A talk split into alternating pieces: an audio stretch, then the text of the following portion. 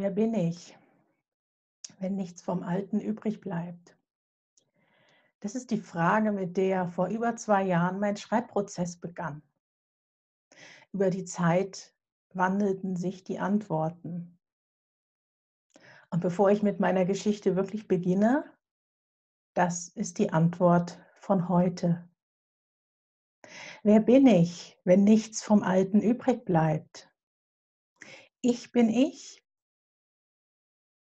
ich in mir, ruhend, schwebend, gleitend, fließend. Ein Mensch, der einen großen Perspektivenwechsel seit Jahren durchlebt.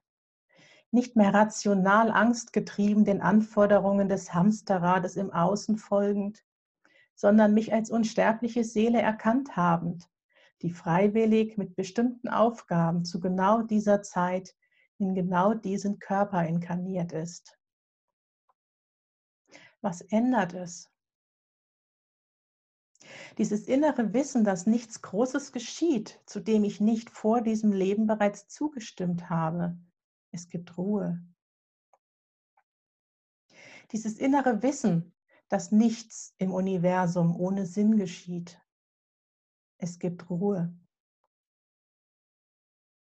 Die immer wieder durchlebte Erkenntnis, dass wir nur mit Herausforderungen konfrontiert werden, die wir auch bestehen können. Sie gibt Ruhe. Die Erinnerungen an den Teil meines Lebens, in dem ich mich kämpfend durch die Zeit bewegte, sind schmerzhafte Erinnerungen.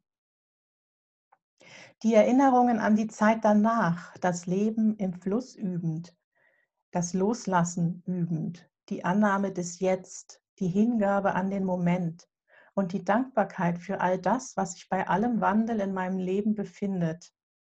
Es sind in der Summe positive Erinnerungen. Ein Leben außerhalb des Gewohnten, außerhalb der Komfortzone. Ich sage nicht, dass es einfach ist, aber nur dieses Leben schenkte mir bisher erfüllende Momente, mehr und mehr weil ich mich in meinem Leben außerhalb des Hamsterrades nicht mehr von äußeren Vorgaben drängen ließ, sondern schlicht und einfach nur noch mir folgte, meiner inneren Stimme lauschte, Impulse umsetzte. Weil dies die Zeit war, die mich zu mir führte. Ich in mir, ich bin der Schatz, für den ich mich auf den Weg gemacht habe. Ich in mir, das ist die Ruhe und die Liebe, die Selbstfürsorge und die Wertschätzung für mich, die Stabilität gibt, die sich mehr und mehr verankert, die es wert ist, für sie durch Stürme zu gehen, weil nur in ihr und mit ihr sich ein jeder Sturm im Außen bestehen lässt.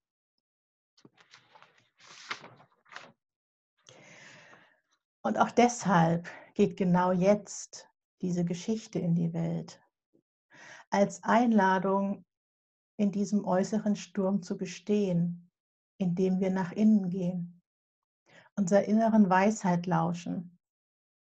Es gibt für jeden von uns einen Weg durch diese Krise hindurch, durch eine jede Krise hindurch. Und nur du selbst kennst deine perfekte Antwort. Deine Seele kennt den Weg. Du selbst kannst dein eigener Leuchtturm sein. Ich nehme damit viel von meiner Entwicklung vorweg, doch das ist die Botschaft, die heute wichtig ist. Was auch immer du dich heute fragst, deine Antwort liegt allein in dir. Doch bevor ich mich vom Alten befreien konnte, durfte es sich erstmal ansammeln. Von daher beginnt meine Geschichte ganz am Anfang, in den 70ern. Kapitel 1 Name war Programm. Ich war nicht. So begannen viele meiner Beschreibungen, wenn ich im Alter von 30 bis 40 Jahren mal wieder bei einem Psychologen auf der Couch saß, auf der Suche nach Hilfe. Gerne fragten sie mich, wie warst du als Kind? In ihrer Theorie ist man als Kind noch rein, ursprünglich und ungeformt. In ihrer Theorie kann man in der Rückerinnerung an das Kindsein leicht seine Stärken und Interessen erkennen. Einfach nur nach der Kindheit fragen, sie wieder aufleben lassen und alles sei gut. So kam mir dieser Ansatz der Standardtherapie oft vor. Doch so funktionierte sie nicht. Nicht bei mir. Mein Aufwachsen war geprägt von Nichtsein, einzig von einem übermächtigen Gefühl des Unerwünschtseins, Ungesehenseins, Ungeliebtseins, Unwertseins. Deshalb sage ich, ich war nicht. Das ist weniger noch als eine Rolle auszufüllen. Weil ich die für mich vorgesehene Rolle verweigert habe, hatte ich lieber keine. Wer keine Rolle hat, kann auch nicht fühlen. So ähnlich muss die Grundidee gelautet haben, die nicht umsetzbar war. Denn ohne Fühlen kein Leiden. Und nur weil ich litt, gibt es dieses Buch.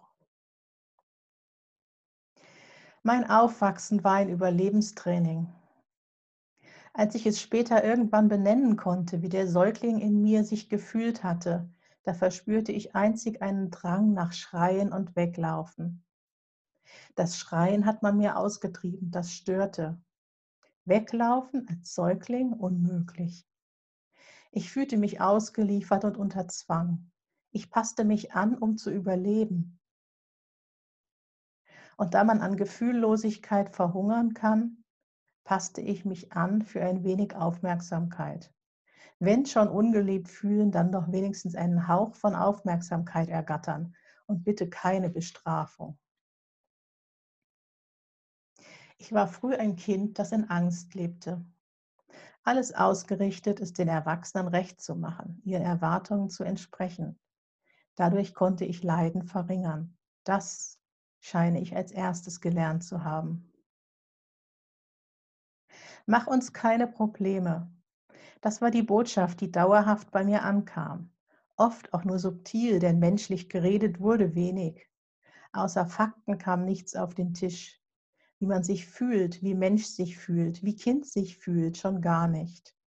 Es war eine Atmosphäre, in der Unausgesprochenes schwer in der Luft lag, in der Mensch, Kind und Seele keinen Raum hatten. Gleichzeitig war es eine Atmosphäre, die nicht echt war. Erwünschte Aufmerksamkeit bekam ich einzig durch Leistung, durch Höchstleistung, in einer Lehrerfamilie aufgewachsen war Leistung einfach alles. Leistung, die mir zu Hause das Überleben erleichterte, machte mich im Außen zur Außenseiterin. Im Kindergarten war diese Rolle bereits präsent. Ich konnte nicht spielen. In der Schule wurde es extremer. Erst gehörte ich zur Familie des Rektors, dann zu der eines Lehrers an der gleichen Schule. Immer gehörte ich zur Familie einer Respektsperson. Zu mir kam ungern Besuch. Ich wusste nicht, wie man Spaß hat. Ich war die Streberin mit den guten Noten. Wie sollten meine Mitschüler auch wissen, dass ich mich damit am Leben erhielt? Es war eine Außenseiterrolle auf allen Ebenen, zu allen Zeiten. Wenn Mitschüler sich auf Ferien freuten, graute es mir. Es bedeutete Tage und Wochen ohne Abstand zu den Eltern. Ich war die, die sich mit Erleichterung an das Ende aller Ferien erinnert. Ich war auch die, die sich nie auf die Rückkehr von Klassenfahrten freute. Wenn alle anderen begannen, nach ihren wartenden Eltern Ausschau zu halten, wünschte ich mir stets unsichtbar zu sein. Eindrücklich fühlte ich mich in der Familie benutzt. Nach außen galt es den Schein einer erfolgreichen Familie zu unterstützen. Es ging nie um mich. Das ist meine Erinnerung. Es ging nur um den Anteil, den man präsentieren konnte. Hatte ich in der Schule eine sehr gute Note erreicht, nach außen hin wurde es stolz erzählt. Hinter geschlossenen Türen bekam ich die Abwertung zu spüren, weil noch jemand anderes noch besser gewesen war. Ich habe in den Jahren des Aufwachsens oft an das Bild des Radfahrers gedacht, dieses nach oben buckeln und nach unten treten.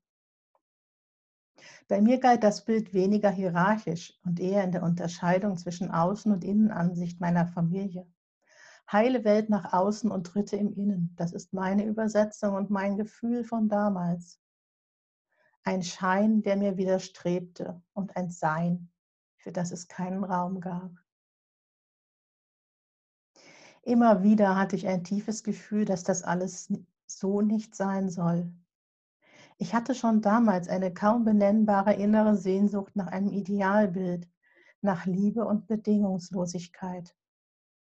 Mein Erleben dagegen hätte ferner kaum sein können. Kann mich hier mal jemand bedingungslos lieb haben? Kann mich hier mal jemand sehen? Kann mich hier mal jemand wahrnehmen?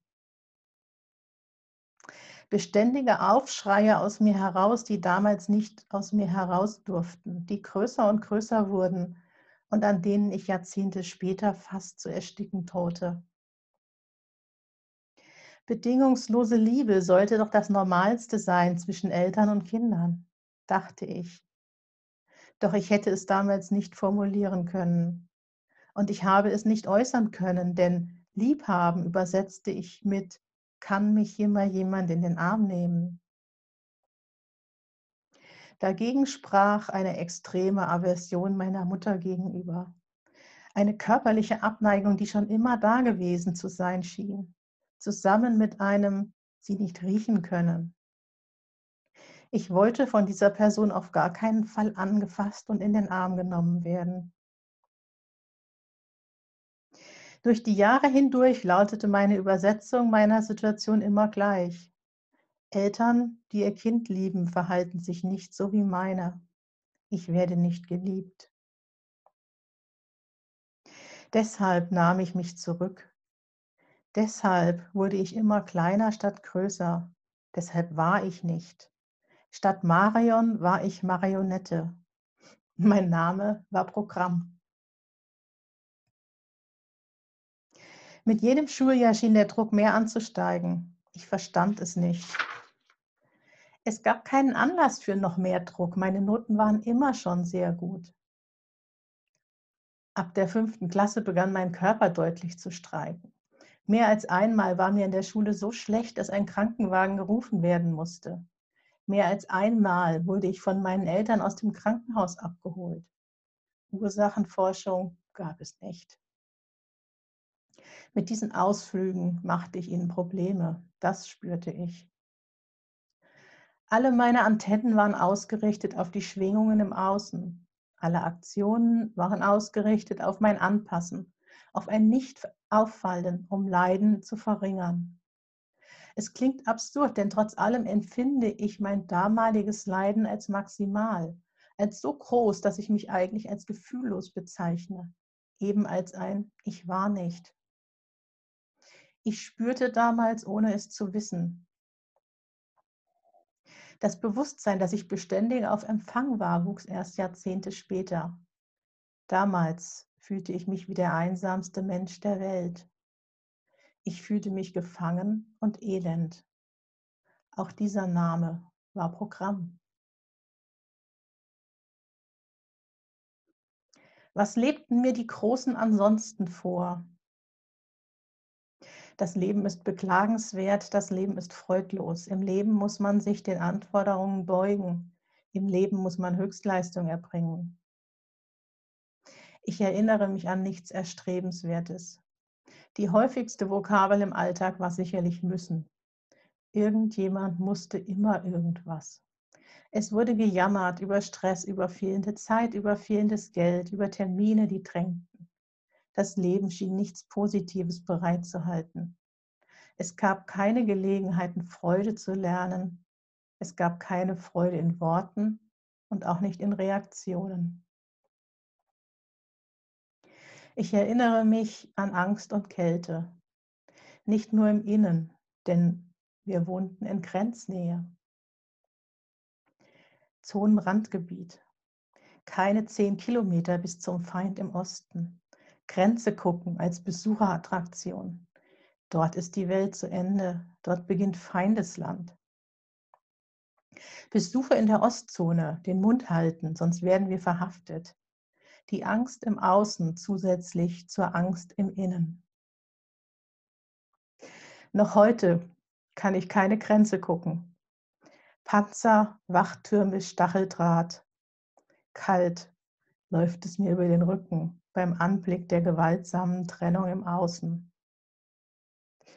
Das war die Umgebung, die alles war, doch keine Heimat.